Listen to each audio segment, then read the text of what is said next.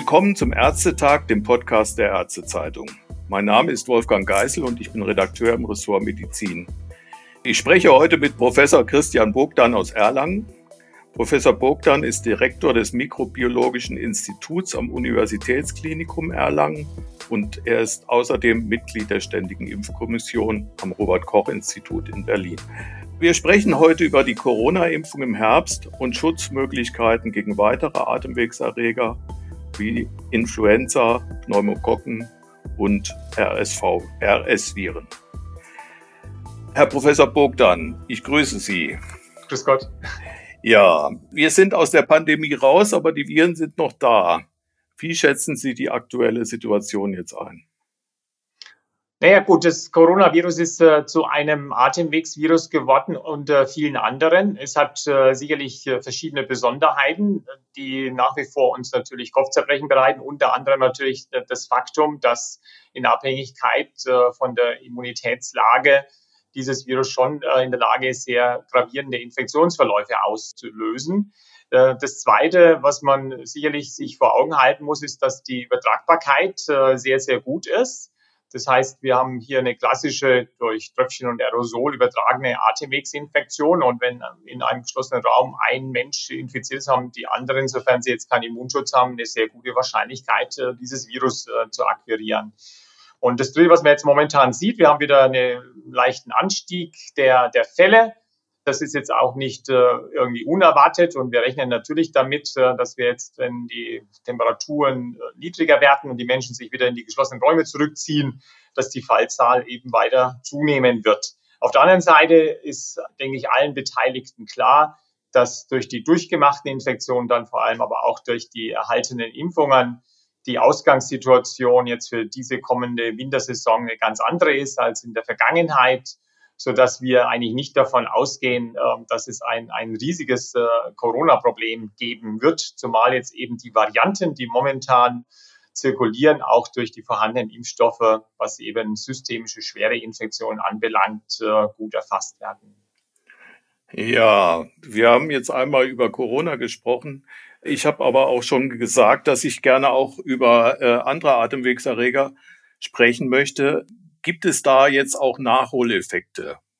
Ja, wir haben äh, sicherlich ja. gesehen und das haben auch viele, denke ich, am eigenen Leib erlebt, äh, dass durch die massiven Schutzmaßnahmen, Stichwort äh, Atemmaske, Stichwort soziale Distanz, ähm, die, die Zahl der Infektionskrankheiten, und zwar jedweder Infektionskrankheit, noch nicht mal beschränkt auf die Atemwegsinfektion, auch andere Infektionskrankheiten haben während der Pandemie sehr deutlich abgenommen.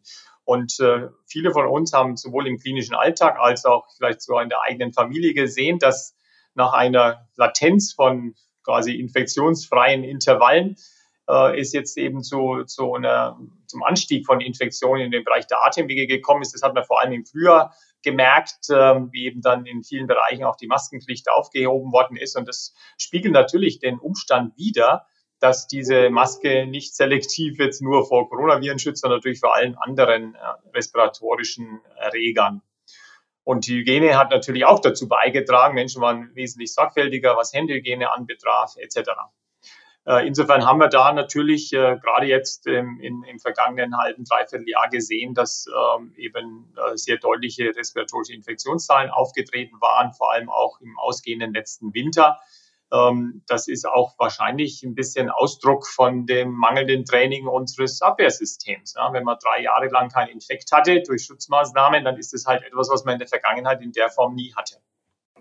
Jetzt würde ich gerne mit Ihnen ein bisschen über die Impfung sprechen. Die STIKO hat ja jetzt Empfehlungen äh, ausgesprochen, die längerfristig dauern sollen, weil äh, eigentlich die Situation aus der Pandemie raus ist. Es gibt da drei Gruppen, die äh, geimpft werden sollen. Einmal ungeimpfte, die den Basisschutz bekommen sollen. Äh, Kinder sollen nicht mehr geimpft werden. Erwachsene äh, sollen nur noch den Basisschutz haben plus eine Boosterimpfung. Und dann gibt es die äh, vulnerablen Patienten, Senioren und chronisch Kranke und zusätzlich auch äh, medizinisches Personal, die äh, mit vulnerablen Patienten Kontakt haben könnten, äh, die jetzt geboostert werden sollen. Warum ist die Impfung in diesen Zielgruppen wichtig? Naja, also wir, wir haben sicherlich die Situation, dass es Menschen gibt, die aufgrund äh, ihres Immunstatus oder aufgrund ihres Alters eine, eine höhere Wahrscheinlichkeit haben, im Falle einer SARS-CoV-2-Infektion wirklich deutlich äh, schwer zu erkranken. Ja. Das hat, haben wir während der Pandemie natürlich in den verschiedenen Infektionswellen immer wieder gesehen. Und es ist natürlich äh, davon auszugehen, dass sich an diesem Faktum erstmal nichts ändert. Dementsprechend hat die STIKO sich auf diese Gruppen schon auch fokussiert äh, im Krankenhaus, um auch mit den Ärzten und, und Pflegekräften vielleicht äh, anzufangen, äh, ist die Situation bestimmt die, dass wir eben äh, im kommenden Winter als ärztliches und pflegerisches Personal mit zahlreichen Patienten konfrontiert werden, die eben Atemwegsinfektionen mitbringen. Das wird jetzt nicht nur Corona sein, das wird RSV sein, das wird Influenza sein, das werden äh, Paramyxoviren sein, da gibt es ein ganzes Potpourri. Und insofern ist auch klar, dass wir dafür Sorge tragen müssen, dass die äh, Menschen, die im Krankenhaus ärztlich und pflegerisch arbeiten, den bestmöglichen Schutz haben. Deswegen stehen die auch in der Liste derer, die gegebenenfalls, je nachdem man eben das letzte Infektions- oder Impfereignis stattgefunden hat, äh, nochmal zu impfen sind. Die Gruppe von, von Kindern und Jugendlichen, um das kurz zu erwähnen, äh, die wurde jetzt von der STIKO rausgenommen, weil die Durchseuchung, äh, will heißen die natürlich durchgemachte Infektionsrate in, in, in, in dieser Gruppierung erstens sehr hoch ist und zum Zweiten es keinerlei Hinweise gibt, äh, dass es hier eine signifikante Anzahl von, von schweren Verläufen gegeben hat oder in der Zukunft zu erwarten wären. Und äh, was die Erwachsenen im mittleren Lebensalter, also zwischen 18 und 60 dann anbelangt, denen empfehlen wir natürlich, dass sie eine Basisimmunität äh, haben. Die sollte im Idealfall eben bestehen aus, aus drei Impfungen oder zwei Impfungen einer Infektion, also drei immunologischen Ereignissen, um definitiv halt auch vor schweren Verläufen geschützt zu sein. Natürlich gibt es immer wieder auch mal schwere Verläufe bei einem immungesunden Erwachsenen, wenn der eben es vielleicht geschafft hat, äh, bisher ohne äh, Viruskontakt durch die Pandemie zu kommen. Ja. Ich wollte Sie doch mal auf diese immunologischen Ereignisse ansprechen, also die praktisch, äh, wo eine durchgemachte Krankheit eine Impfdosis ersetzen kann. Wenn jetzt jemand zum Arzt kommt und sagt, ja, ich bin im äh, Frühjahr hatte ich Corona, wie glaubhaft kann, muss er das dem Arzt schildern, dass der sagt, naja gut, wenn du jetzt im Juni äh, Corona hattest, dann brauchen wir jetzt den Booster nicht nochmal. Gut, also im Endeffekt, ähm, wenn, wenn jemand mit dieser Aussage kommt, dass er jetzt im, im Frühsommer oder im Juni eine SARS-CoV-2-Infektion hatte, muss die ja auf irgendeine Art von Diagnostik beruhen. Das heißt also, im, in den meisten Fällen wird es dann ein, ein Selbstantigentest gewesen sein. Ja. Und äh, wenn das gesagt wird und gleichzeitig äh, die betreffende Person in der Vergangenheit schon zwei oder gar drei Impfungen hatte, dann ja. wäre es äh, außerhalb der Risikogruppe und außerhalb der Gruppen, die Sie eingangs genannt hatten, definitiv jetzt keine Person, die ich jetzt drei Monate später impfen müsste. Ja, das ja. würden wir definitiv so nicht empfehlen oder empfehlen wir nicht seitens der STIKO. Und äh, so jemand kann auch erstmal sehr zuversichtlich sein, dass die Kombination aus den erhaltenen Impfungen und der durchgemachten Infektion dazu führt, dass er äh, oder sie vor einer schweren Infektion geschützt ist. Ja. Gut, dann mein nächstes Thema sind die Impfstoffe, die diesen Herbst zur Verfügung stehen. Wir werden Variantenimpfstoffe gegen die momentan oder die im letzten Jahr vorherrschende Omikron-Variante XXB15 haben. Jetzt sind neue Subvarianten von Omikron äh, unterwegs. Es gibt einmal die XG5, die Eris-Variante, und dann äh, eine Subvariante, die in Deutschland zwar noch nie nachgewiesen wurde, aber die deswegen etwas als bemerkenswert angesehen wird, weil sie sich vom Ursprung der Omikron Ursprungsvariante stark verändert hat. Das ist die Pirola-Variante BA2.86. Bietet die Impfung, die in diesem Herbst äh, zur Verfügung gestellt wird, auch Schutz gegen diese beiden Subvarianten? Also wenn man es äh, ganz genau nimmt, gibt es natürlich, äh, und das ist ja auch völlig verständlich, jetzt keine klinischen äh, Studien zu der Frage der Schutzvermittlung. Ja, ja. Also das ist nicht durchgeführt und kann auch nicht ohne weiteres durchgeführt werden. Also es gibt keine äh, klinische Studie, die jetzt zeigt, dass jemand, der mit XBB adaptierten Impfstoff geimpft ist, dann einen besseren Schutz hat äh, als jemand, der damit nicht geimpft ist. Was es gibt, sind ähm, immunologische Daten. Das heißt, äh, man hat äh, geschaut, ob nach der Impfung mit einem adaptierten oder XBB-basierten Impfstoff Antikörper gemacht werden, die in der Lage sind, ähm, die Viren in vitro dann entsprechend äh, zu neutralisieren. Und äh, da ist im Moment die Sichtweise, die basieren auf äh, den Datensätzen, die verfügbar ist, dass ein XBB 1.5 adaptierter Impfstoff eine Antikörperantwort auslöst, welche in der Lage ist, die von Ihnen genannten Varianten zu neutralisieren dann bietet die Impfung auch einen Schutz, einen gewissen Schutz vor Long-Covid. Das wird immer wieder den Arzt gefragt. Also Long-Covid äh, und auch Post-Covid äh, ist ein, ein, ein Zustand, äh, der im Endeffekt natürlich äh, besonders dann in Erscheinung treten kann, wenn die Patienten schwere Infektionen durchgemacht haben. Ja theoretisch und, und auch praktisch äh, ist nicht auszuschließen, dass auch eine leichte Infektion zu einem solchen Zustand führen kann. Aber die alles überragende Meinung, sage ich jetzt mal, zu dem Thema ist sicherlich die, dass eine schwere Infektion, die mit Hospitalisierung einhergegangen ist, mit einer höheren Wahrscheinlichkeit zu einer Long- oder Post-Covid-Situation führen kann. Wenn man das wiederum akzeptiert, dann ist klar, dass eine, eine Impfung, die eben schwere Verläufe, und das können diese Impfstoffe äh, verhindert, dass eine solche Impfung natürlich dann auch dazu beiträgt, dass die Wahrscheinlichkeit eines Long- oder Post-Covid-Zustands äh, eben geringer wird.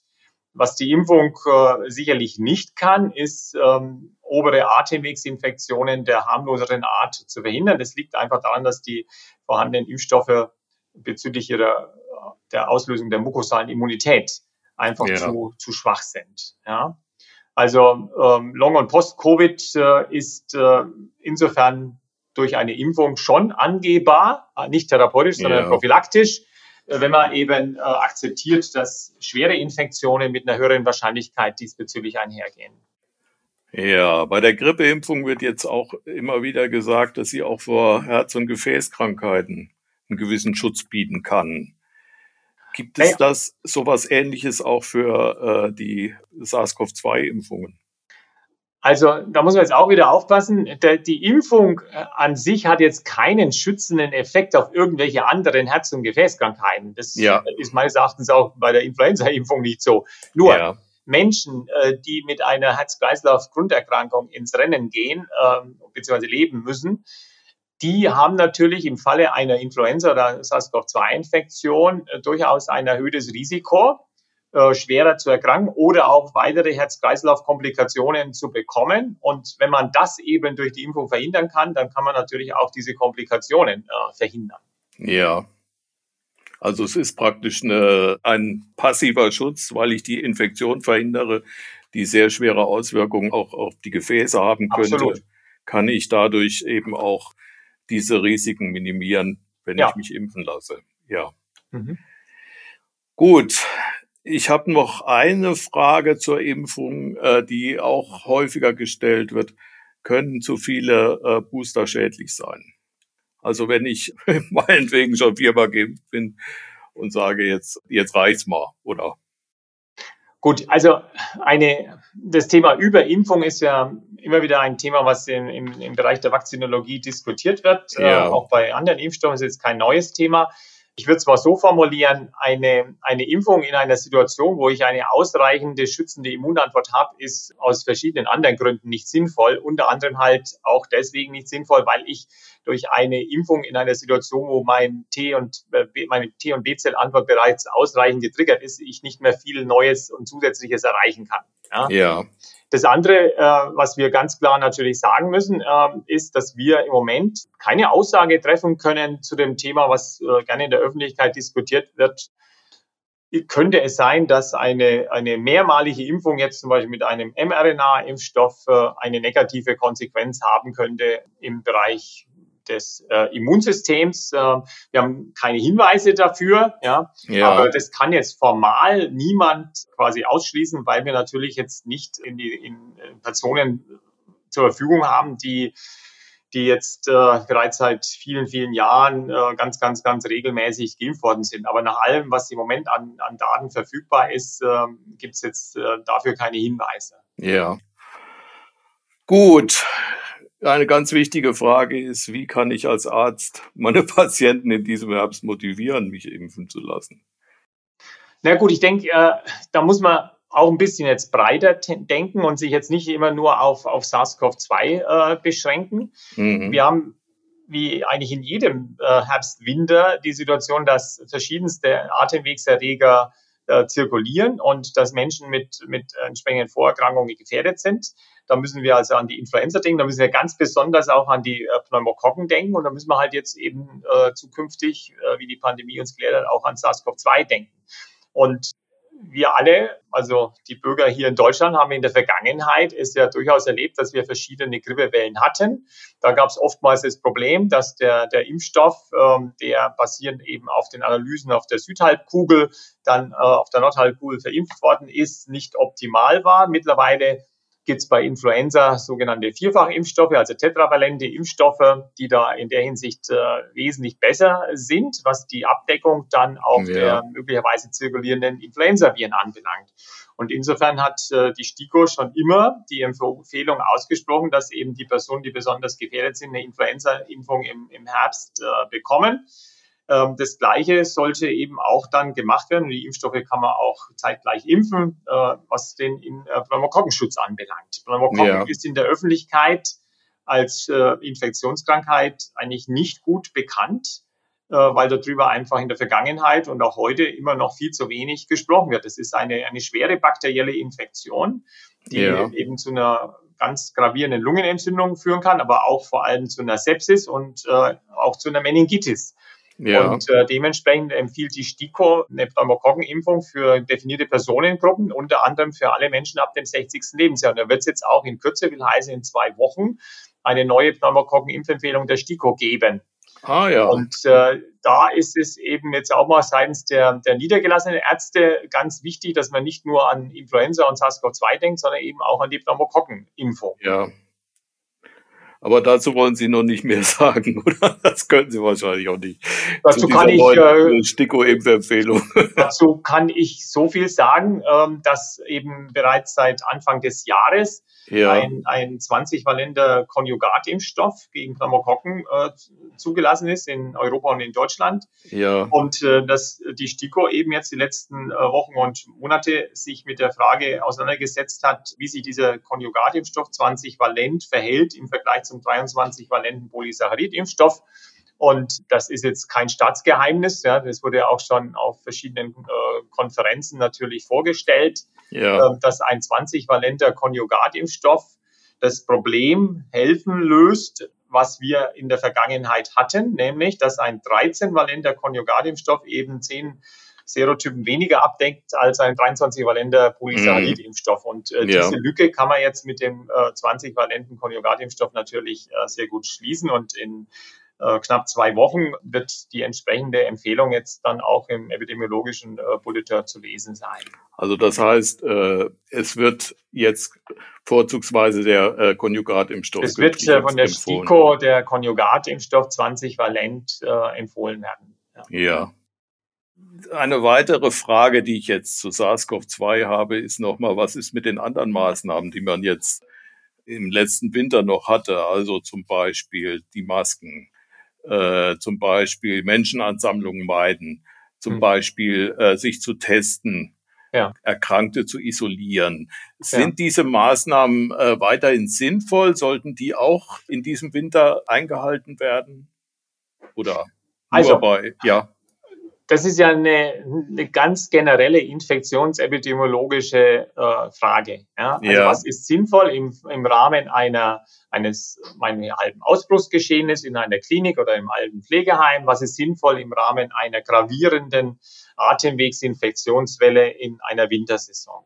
Ja. Und da muss man wirklich betonen, dass in der Vergangenheit, also vor SARS-CoV-2, die Sensibilität äh, sowohl in der Bevölkerung als auch in äh, Teilen der Ärzteschaft, äh, hier Schutzmaßnahmen zu ergreifen, Stichwort medizinischer Mund-Nasenschutz, sicherlich nicht sehr ausgeprägt war. Und ja. das hat sich natürlich jetzt durch die Pandemie massiv geändert und Es ist aus meiner Sicht eine Selbstverständlichkeit, dass man dann sowohl in einer Arztpraxis als auch in einer Klinik äh, im Rahmen einer laufenden starken respiratorischen Infektionswelle äh, dazu ja. beiträgt, dass es nicht zu weiteren Infektionen in den Praxen und oder Krankenhäusern kommt. Das heißt, in einer solchen Situation, wo reihenweise Menschen mit Atemwegsinfektionen in die Klinik kommen und man entsprechend als Arzt und Pfleger äh, exponiert ist, sollte man natürlich dann zum äh, Mund-Nasenschutz greifen und natürlich auch die, die Patienten, die in die Klinik kommen, einen solchen tragen. Das ja. heißt, wir würden dann das machen, was in asiatischen Ländern schon immer äh, praktiziert wurde. Aber ja. wogegen äh, ich mich äh, definitiv aussprechen würde, ist, dass äh, universell nur noch äh, FFP2-Maske getragen wird. Ja? Das ja. ist aus vielerlei Gründen keine gute Idee, weil das ist eigentlich eine klassische Schutzmaske, die unter ganz definierten Bedingungen nur eingesetzt werden sollte.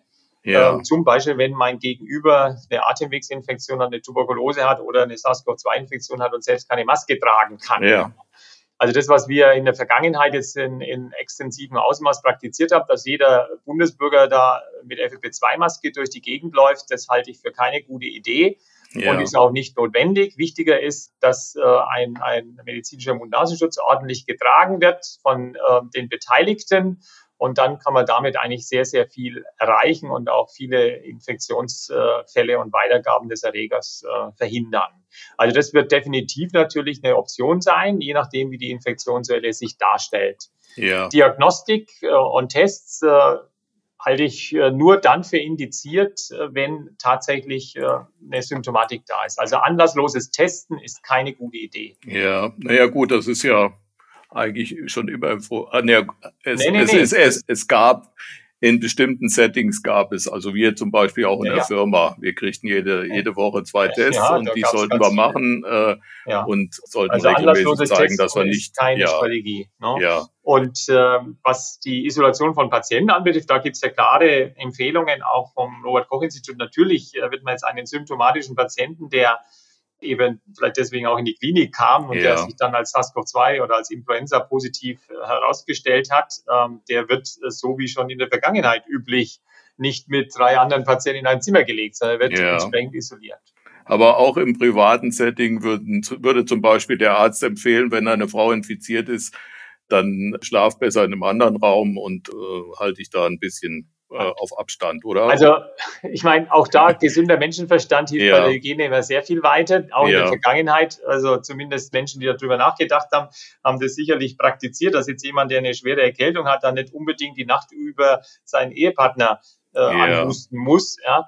Äh, wenn man vielleicht äh, das Ziel hat, aus welchen Gründen auch immer, dass jetzt eine Infektion des Ehepartners ganz äh, ungünstig wäre, ja. Also das versteht sich ja eigentlich von selbst. Aber man muss jetzt nicht äh, quasi zu, zu den Isolationsmaßnahmen greifen, die vielleicht in der Anfangsphase der Pandemie dann äh, praktiziert ja. worden sind. Ja. Mhm. Natürlich äh, gilt auch hier die Regel, jemand, der krank ist, der Fieber hat, der sollte jetzt nicht zur Arbeit gehen. Ja. Das ist auch klar und, äh, und sollte keine Party feiern. Ja. Aber mhm. das sind ja Regeln, die, das muss man jetzt wirklich nochmal betonen, die gab es eigentlich schon immer. Und ja. das hat mich auch wirklich ein bisschen irritiert, ähm, dass wir quasi äh, den Eindruck jetzt mitunter während der Pandemie entwickelt äh, haben oder vermittelt haben, dass solche Basishhygienemaßnahmen jetzt quasi eine, eine neue Erkenntnis seien. Das sind eigentlich Dinge, die zumindest mal von Infektionsepidemiologen und Hygienikern schon immer äh, ja. propagiert worden sind. Ja.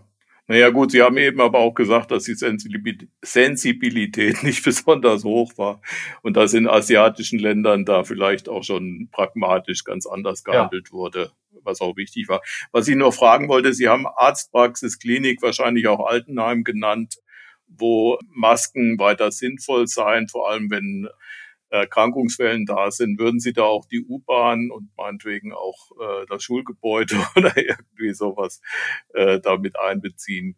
Nein. Nein. Also nochmal, man muss ja schon klar differenzieren, ja. äh, wo ist eine besondere Gefährdungssituation, ja. wo sind vulnerable Personen und man muss ja. es abhängig machen von der gesamten epidemiologischen Situation. Ja.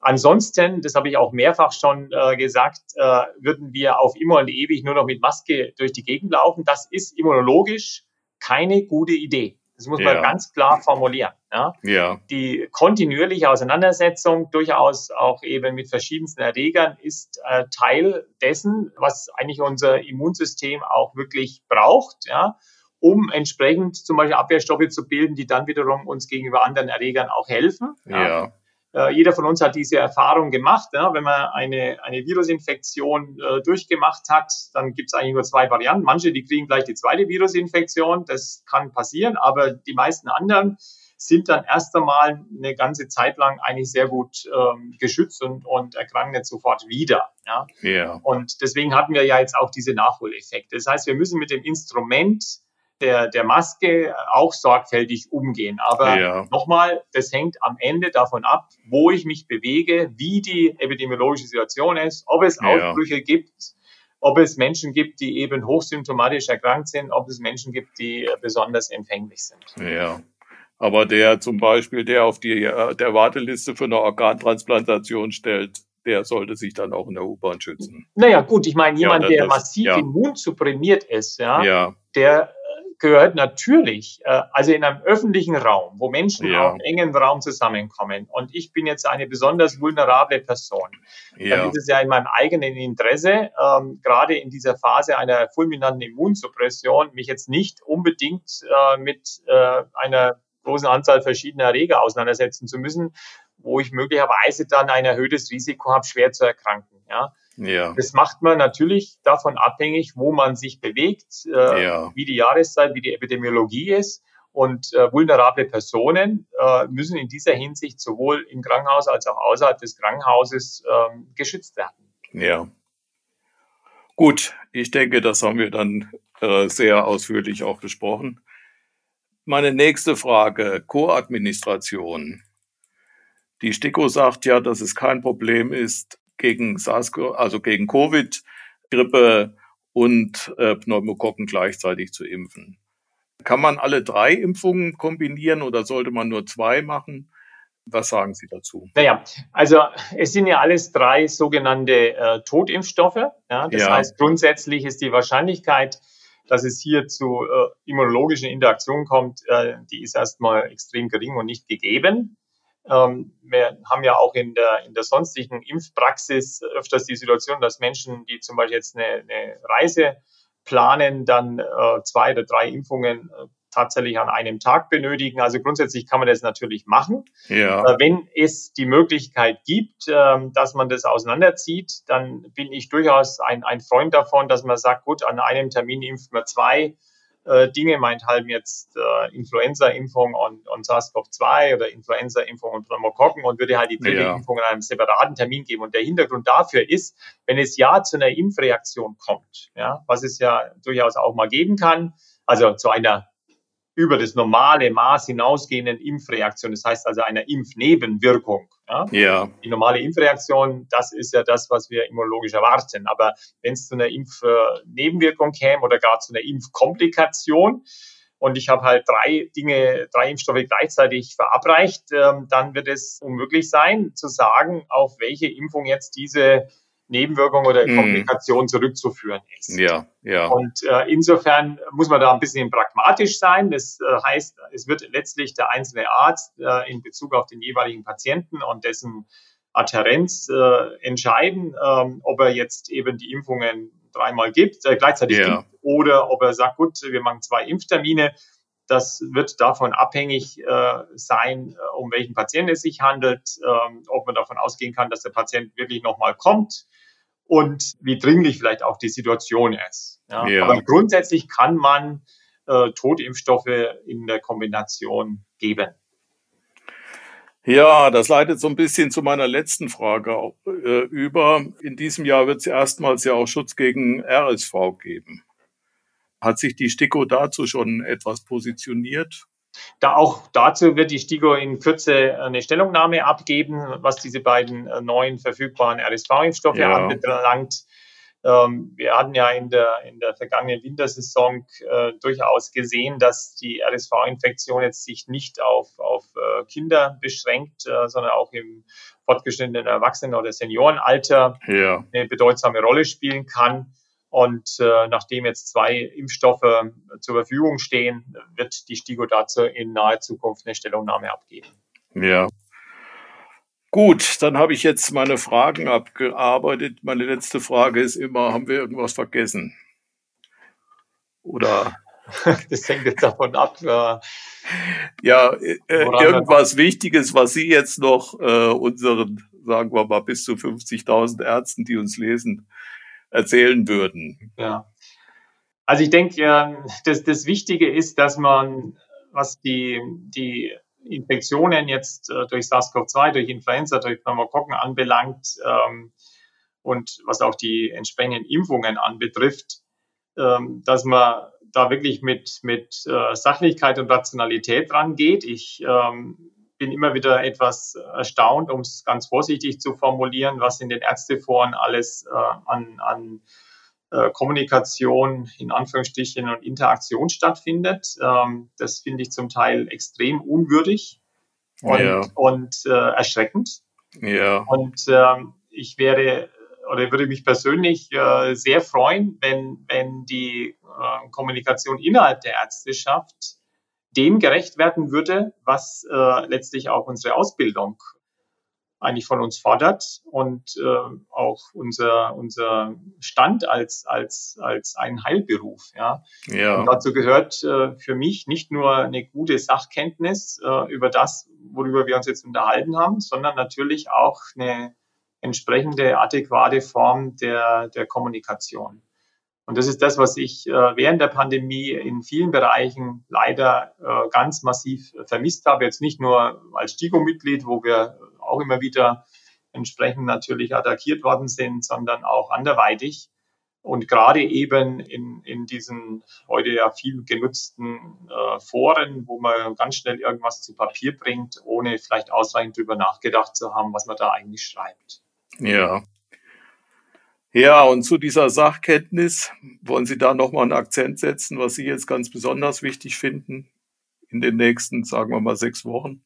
Gut, also ich denke, es ist äh, die, die Kombination aus, aus ähm, Immunitäts-, äh, Immunisierungsmaßnahmen und natürlich äh, Schutzmaßnahmen wie eben äh, das Tragen einer Maske in einer entsprechenden Infektionswelle oder Ausbruchssituation, was uns wirklich weiterhilft und ja. äh, was zumindest dazu beiträgt, äh, dass wir die Zahl der Fälle erfolgreich äh, eindämmen bzw. schwere Infektionen verhindern können. Äh, was mir persönlich jetzt äh, besonders am Herzen liegt, ist, dass nicht nur eben über, über SARS-CoV-2 gesprochen und diskutiert wird, sondern dass auch an die Influenza und an die Pneumokokken äh, gedacht wird, gerade was die Impfung anbelangt. Ja, ja, Herr Professor Bogdan, ich danke Ihnen sehr für das Gespräch. Wir haben das sehr intensiv beleuchtet von vielen Seiten. Und unseren Lesern danke ich für Ihr Interesse.